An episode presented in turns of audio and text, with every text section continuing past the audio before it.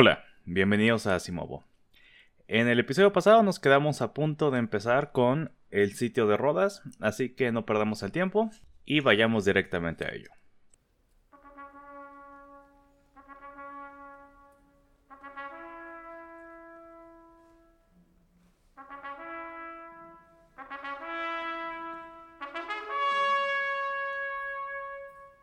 Solimán había tenido éxito tomando la fortaleza y la ciudad de Belgrado, abriéndose el paso hacia Hungría. Después le manda una carta al nuevo gran maestro de la Orden de San Juan, Philippe de Lille, que dejaba ver entre líneas cuáles eran sus intenciones. Voy a leer la carta en su totalidad. Sulimán, Solimán, estoy leyendo en inglés, Solimán es sultán. Por gracia de Dios, rey de reyes, soberano de soberanos, más alto emperador de Bizancio y de Trebisonda, muy poderoso rey de Persia, de Arabia, de Siria y de Egipto, señor supremo de Europa y de Asia, príncipe de Meca y de Alepo, señor de Jerusalén y gobernante del mar universal. Al gran maestro de la isla de Rodas, saludos. Lo felicito por este nuevo honor y por su llegada a nuestros territorios. Confío de que su mandato aquí será próspero e incluso más glorioso que aquel de sus predecesores. También quiero cultivar su favor. Regocíjese entonces con usted, mi buen amigo, que siguiendo los pasos de mi padre, quien conquistó Persia, Jerusalén, Arabia y Egipto, yo he capturado la más poderosa fortaleza, Belgrado, eh, este último otoño. Después de lo cual, tras ofrecer batalla a los infieles, quienes no tuvieron el coraje, eh, o bueno, el valor de aceptar, tomé muchas otras y hermosas ciudades bien fortificadas y destruí muchos de sus habitantes, eh, tanto por la espada como por el fuego. Los que quedaron fueron reducidos a esclavitud. Ahora, tras mandar mis numerosos y victoriosos ejércitos a sus cuarteles del invierno, eh, regresaré yo mismo con triunfo a mi corte en Constantinopla. Entonces, eh, Delil sabía que lo que estaba diciendo el sultán era que ellos seguían, pero los hospitalarios no se iban a doblar. Llevaban 60 años esperando ese momento, porque en 1480 Mehmet el Conquistador, abuelo de Solimán, sitió toda la isla sin éxito. Sabían que los otomanos regresarían desde entonces y el momento había llegado. Philip mandó cartas a toda Europa pidiendo apoyo para la defensa de la isla. Europa colectivamente articuló la misma respuesta a los caballeros. Nada. Los Habsburgos en España y los Valois de Francia se disputaban en el norte de Italia. La reforma protestante había fracturado Europa occidental, sobre todo el Sacro Imperio Romano. Y para la República de Venecia era mejor simplemente negociar con los otomanos en lugar de perder valioso tiempo para comerciar. A pesar de eso, los hospitalarios se pusieron a trabajar, juntando provisiones y defensas en la fortaleza. Para abril de 1522, la población estaba dentro de la fortaleza, los campos y pueblos quemados para evitar que los aprovecharan los otomanos, y los caballeros listos para el asedio. En esos tiempos, los otomanos tenían una organización militar formidable. Ciertamente eran más capaces de movilizar recursos y personal con mucha más eficiencia que cualquier poder europeo. La identidad del ejército otomano se formó durante lo que el historiador Stanford J. Shaw llamó el apogeo del poder otomano, más o menos de 1451 a 1606. En este periodo, los otomanos vencieron repetidamente a los poderes europeos, quienes llegaron a identificar vastos ejércitos, cañones gigantes y bombardas, genízaros implacables, que son los, eh, la infantería eh, con armas de fuego, y hordas de refuerzos como la forma de pelear de los otomanos. Todo esto, las cantidades sobre todo, les recordaba de otros ejércitos orientales con aparentemente interminables hombres y recursos, como los mongoles, ¿no? Como hace muchísimo en la antigüedad los persas.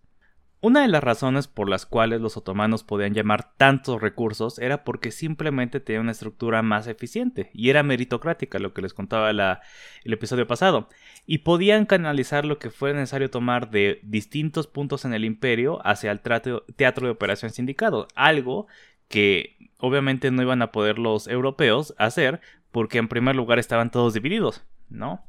Este, esto sería muy obvio cuando llegan a Rodas, que de hecho eh, Solimán viaja con el ejército que, que atraca en Rodas, eh, mandando el mensaje de que esta era una batalla que no podían, eh, o bueno, un sitio que no podían perder. Eh, llegan con muchos cañones que tienen muchas distintas especializaciones. Algunos servían para tirar murallas, otros servían para disparar metralla que aniquilara formaciones de infantería, otros cañones eran tan precisos que eran capaces de disparar restos humanos infectados como arma biológica. Que ahora esto podría parecer no muy interesante, pero tomen en cuenta que estaban disparando cuerpos humanos desde un cañón antiguo. O sea, lo, que uno esperaría de un cañón antiguo era que si tú le pones un cuerpo adentro, este explotara. Pero así de preciso era la artillería y, la construcción, este, las construcciones otomanas. Eh, pero no debemos subestimar los esfuerzos de la Orden de, San Juan. No solo estaban armados con una convicción para, para pelear, que es algo que solo vas a encontrar en un ejército de monjes guerreros, como los hospitalarios, sino que también estaban logrando grandes avances en la ciencia de la defensa militar. Rodas era una especie de laboratorio de ingeniería militar, y como resultado, en 1522 era probablemente la ciudad mejor defendida de la Tierra. Las innovaciones que se lograron en Rodas iban desde simplemente mejorar la construcción de murallas para aumentar su resistencia de artillería, hasta alterar el, terreno mediante la excavación de zanjas, de modo que al avanzar el enemigo se moviera en la línea de fuego de los bastiones defensivos. Es decir, había eh, una especie de trincheras que cavaban para que cuando avanzaran la, la, infantería se vieran obligados a seguir ciertos caminos y eh, entonces eh, se encontraron con algo así como zonas de matanza durante, en las que los hospitalarios, como tenían muchísimas posiciones defensivas en los bastiones de las, eh, de las murallas, se podían cambiar y coordinarse para cruzar su fuego y ahí atrapar a la infantería. Otro aspecto que era común era que ambos bandos contaran con informantes en territorio enemigo, con espías, y desde mucho tiempo antes los otomanos habían establecido operaciones de inteligencia en la isla, o sea, tenían espías en la isla desde antes que Solimán fuera eh, emperador. Gracias a esto sabían de la gran preparación defensiva y que de hecho la mejor opción posible para los otomanos va a ser sembrar minas debajo de los muros. De ahí que parte de los recursos valiosos y muy numerosos que lleva el sultán eran muchos mineros. Dichos mineros llevaban a cabo la muy riesgosa labor de empezar a cavar en la intemperie, por lo cual se iban a encontrar en la línea de fuego, pero como el resto de los recursos otomanos tenían suficientes para gastar. Y bueno, ya estamos, es primavera de 1522, empezaron a cavar los mineros otomanos y la artillería formuló su propia estrategia para mermar las defensas. Fue un mes de fuego con cañones pesados disparando hacia las murallas y morteros que llegaban más allá de las murallas, obviamente, para golpear a la población. Ah, también francotiradores que estaban esperando que algún defensor poco precavido y asomara la cabezota para neutralizarlo. Una de las armas secretas de los caballeros hospitalarios era Gabriele Tadini, un genio matemático veneciano que tuvieron que meter de contrabando a la isla porque Venecia se opuso a que fuera, precisamente porque le daba miedo dar la impresión de que estaba ya apoyando a la defensa de Rodas, no quería meterse en problemas y que le pararan el comercio. Eh, este personaje Tadini fue quien con enorme precisión estableció las zonas de matanza, haciendo así cálculos este, de dónde, de dónde pararse, de dónde eh, cavar las zanjas. Inventó un sistema de ventilas subterráneas que absorberían la explosión de una mina, eh, de modo que ésta no dañara tanto una muralla, si se llegaran a encontrar, o sea, si llegaran a poner eh, la mina bajo de la muralla. Y un dispositivo que alertaba cuando los excavadores se aproximaran. Dicha alarma estaba compuesta con una piel extendida en un marco, que a su vez tenía un par de campanas. En cada extremo, de modo que al recibir las vibraciones provocadas por los mineros, ésta resonaría y haría vibrar las campanas. Gracias a este sistema, los hospitalarios se podían dar la tarea de minimizar la amenaza de las minas. Muchas M's en, en ese enunciado. Y a veces lo que hacían era destruir túneles cuando oían que venían los mineros. A veces cavaban eh, túneles eh, en sentido contrario para encontrárselos y matarlos. ¿no? Entonces, como que eh, eso, era una labor importantísima. De hecho, si no, si no lo hubieran hecho, probablemente los otomanos habrían eh, llegado o, eh, roto la fortaleza, este, roto las defensas desde, desde mucho antes. Ahora, la fortaleza en sí era un, un edificio muy grande, obviamente, que estaba en una bahía. y estaba dividida en secciones que correspondían a las distintas nacionalidades de los caballeros este, hospitalarios. En total había ocho sectores. Eh, Francia, Portugal y Castilla, Italia, Provenza, Inglaterra, España, Auvernia y Alemania. Em, entonces, básicamente, imagínense que, que hicieran como un, eh, un, círculo. En realidad, la fortaleza era como un, un círculo, sino un cuarto. Y ese cuarto que faltaba era la bahía precisamente. En la bahía se puso una cadena enorme para evitar que, este, que llegaran a atacar por, por el mar.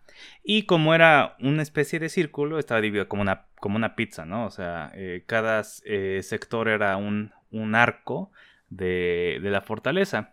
Ahora, los caballeros no eran los únicos defendiendo la fortaleza, ¿no? Este, las fuerzas cristianas, bueno, por lo menos aliadas, estaban compuestas de unos 500 o 700 caballeros del Orden de San Juan y una combinación de mercenarios y milicianos.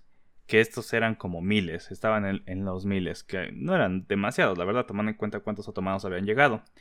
Los más conservadores eh, eh, cuentan unos 2.500 defensores en total, eh, pero es aceptado que había unos como 6.000. Las milicias rodiotas estaban divididos según el trasfondo de las personas. O sea, estaban los mercenarios, que pues eran gente que vivían ahí, y este, o que habían llegado, muy poquitos, porque precisamente los otomanos estaban este, bloqueando también el mar. Eh, y estaban los milicianos, la gente que vivía ahí, que, armaba las, defensas. Y, estos estaban divididos dependiendo de su trasfondo, ¿no? Había personas que, eh, bueno, más bien, eh, había destacamentos judíos, que de hecho era el más numeroso, había destacamento de carniceros y así, así, ¿no? Dependiendo de, de a qué se dedicaba o a cómo qué grupo pertenecía la gente, su destacamiento. entonces, en total había como unas 6.000 personas defendiendo la isla. Los narradores cristianos tienden a inflar bastante el número de otomanos. Según ellos, eran unos 200.000 hombres, de los cuales nada más 60.000 eran mineros conscriptos de Bosnia y el sur de Rumania, que eran parte del territorio otomano. Esto, por supuesto, les da la oportunidad a los narradores cristianos de poner las bajas otomanas en como 114.000. En realidad se sabe que no hubo más de 70.000 eh, otomanos eh, en el sitio de Rodas. Igual son unas, este, son números muy eh, disparejos, pero tomemos en cuenta lo que está pasando. O sea, Solimán quiere la isla. La isla está muy bien defendida. Tecnológicamente y por los hombres que tiene defendiendo. Los caballeros de Rodas son excelentes este, guerreros. La verdad es una... Eh, tiene sentido que, que Solimán llegara con tanta gente porque era un recurso que él sí tenía. O sea, y si él lo tenía como que no iba a, tomar la posición noble de no usarlo, ¿no? De no llevar a, una fuerza en principio aplastante, ¿no?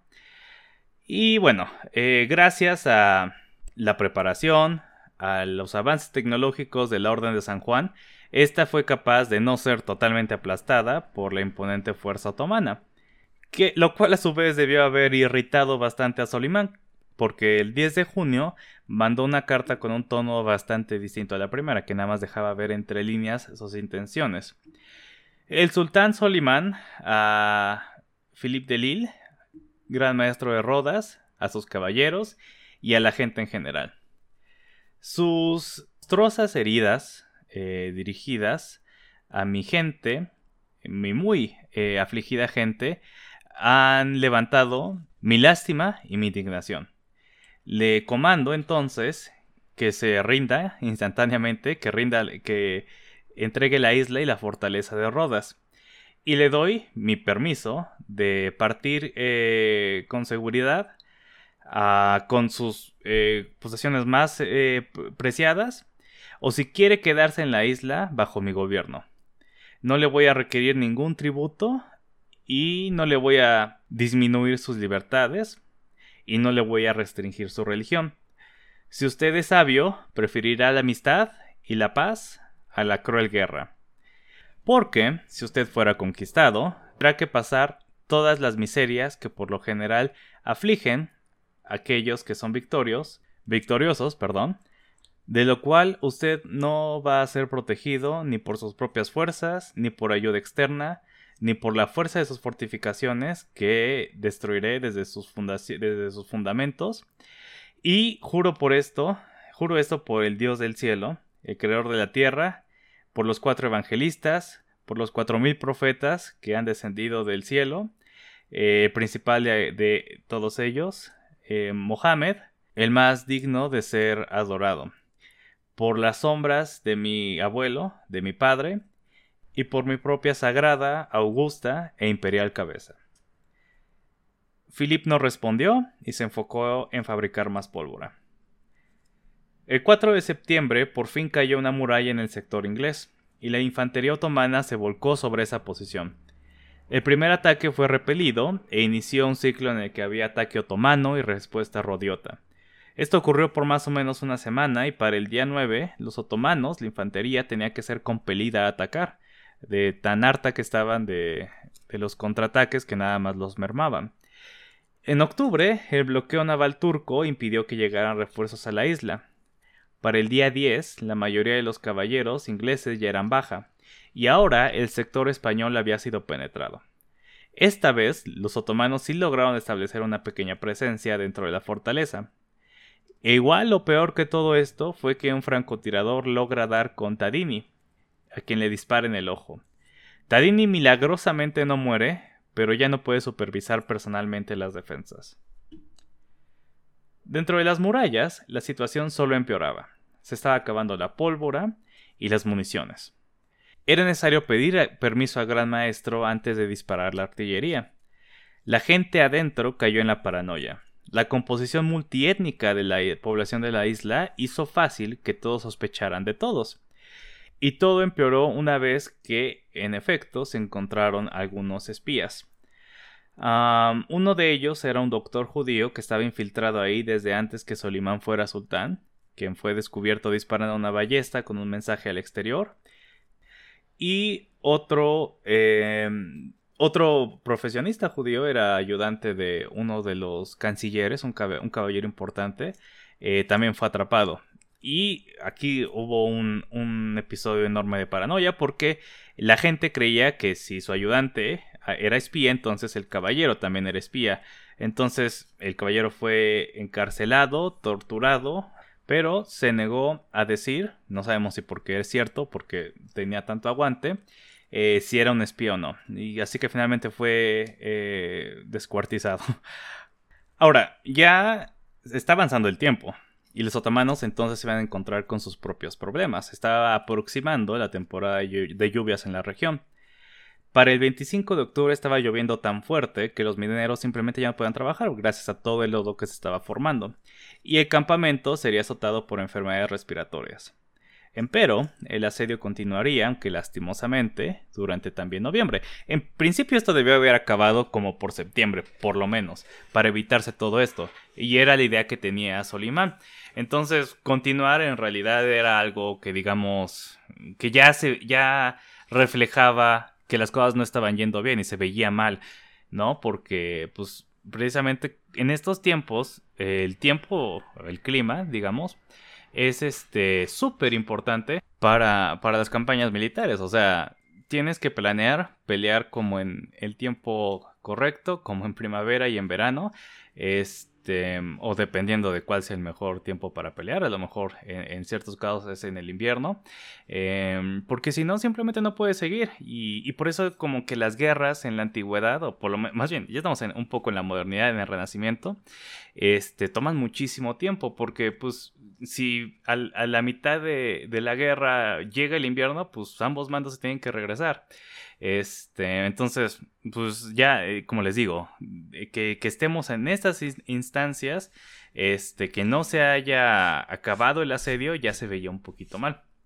Y, esa es la cosa, eh, estamos hablando de dos personajes, Solimán y, y Philip, que eran totalmente extraordinarios, ¿no? Los dos tenían clarísimo que no iban a ceder y tenían la inteligencia y los recursos para tanto defender, porque de nuevo, no cualquiera podría atacar la, fortaleza de Rodas, porque era una fortaleza extremadamente bien preparada y tampoco, no cualquiera iba a durar tanto un embate del ejército otomano.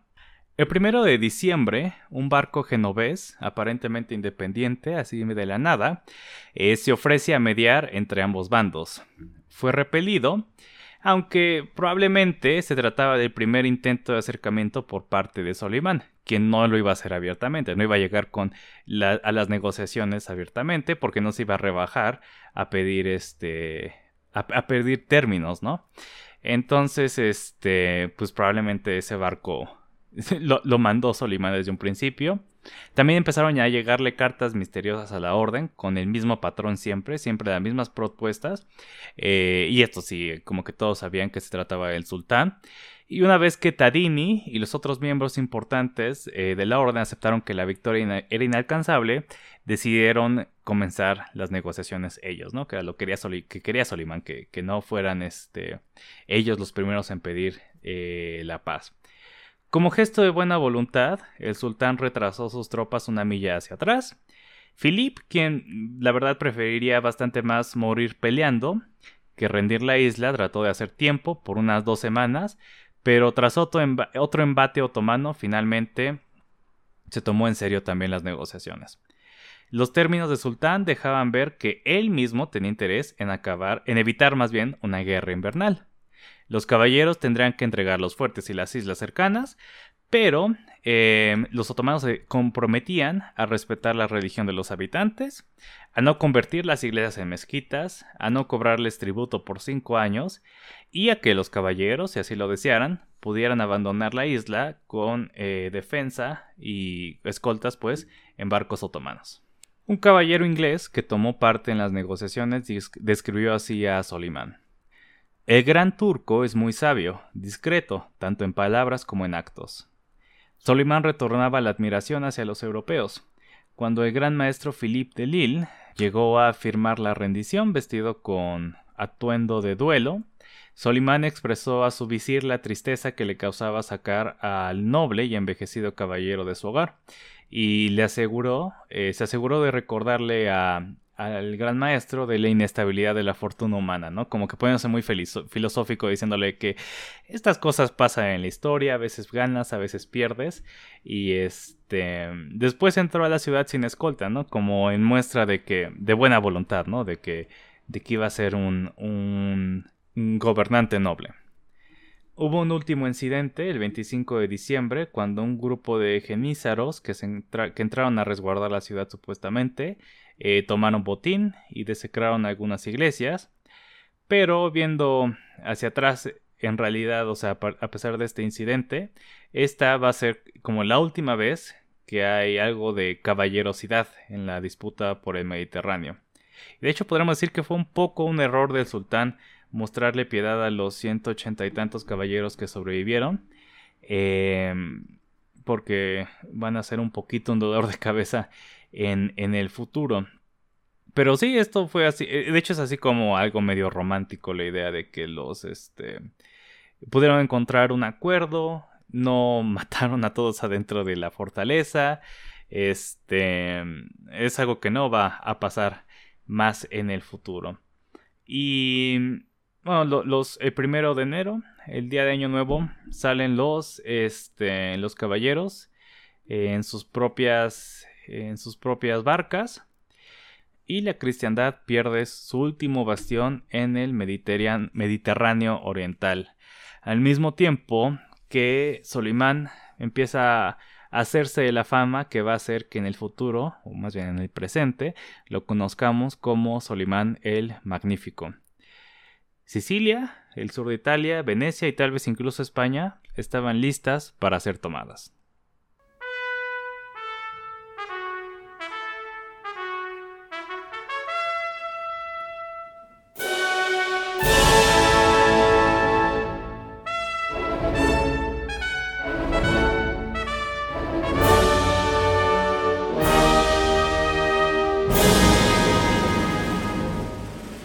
Así que bueno, en siguientes episodios vamos a hablar todavía un poquito más acerca de otras batallas que ocurrieron antes de Lepanto y de precisamente cómo fue escalando la guerra y la violencia en este más bien la falta de caballerosidad por decirlo de cierta forma. Es algo medio raro de decir cuando de todas formas la realidad de la guerra eh, seguía siendo bastante brutal pero bueno la, verdad sí es eh, hay una marcada diferencia entre este sitio y el que va a seguir que es el sitio de la isla de Malta eh, finalmente, vamos a llegar a lo que estamos buscando, ¿no? Que es la batalla de Lepanto y cómo es que Europa, este, por una vez en su vida se puso las pilas y logró, este, derrotar a los otomanos, ¿no? Spoiler alert, pero eso se trata hablar de la batalla de Lepanto.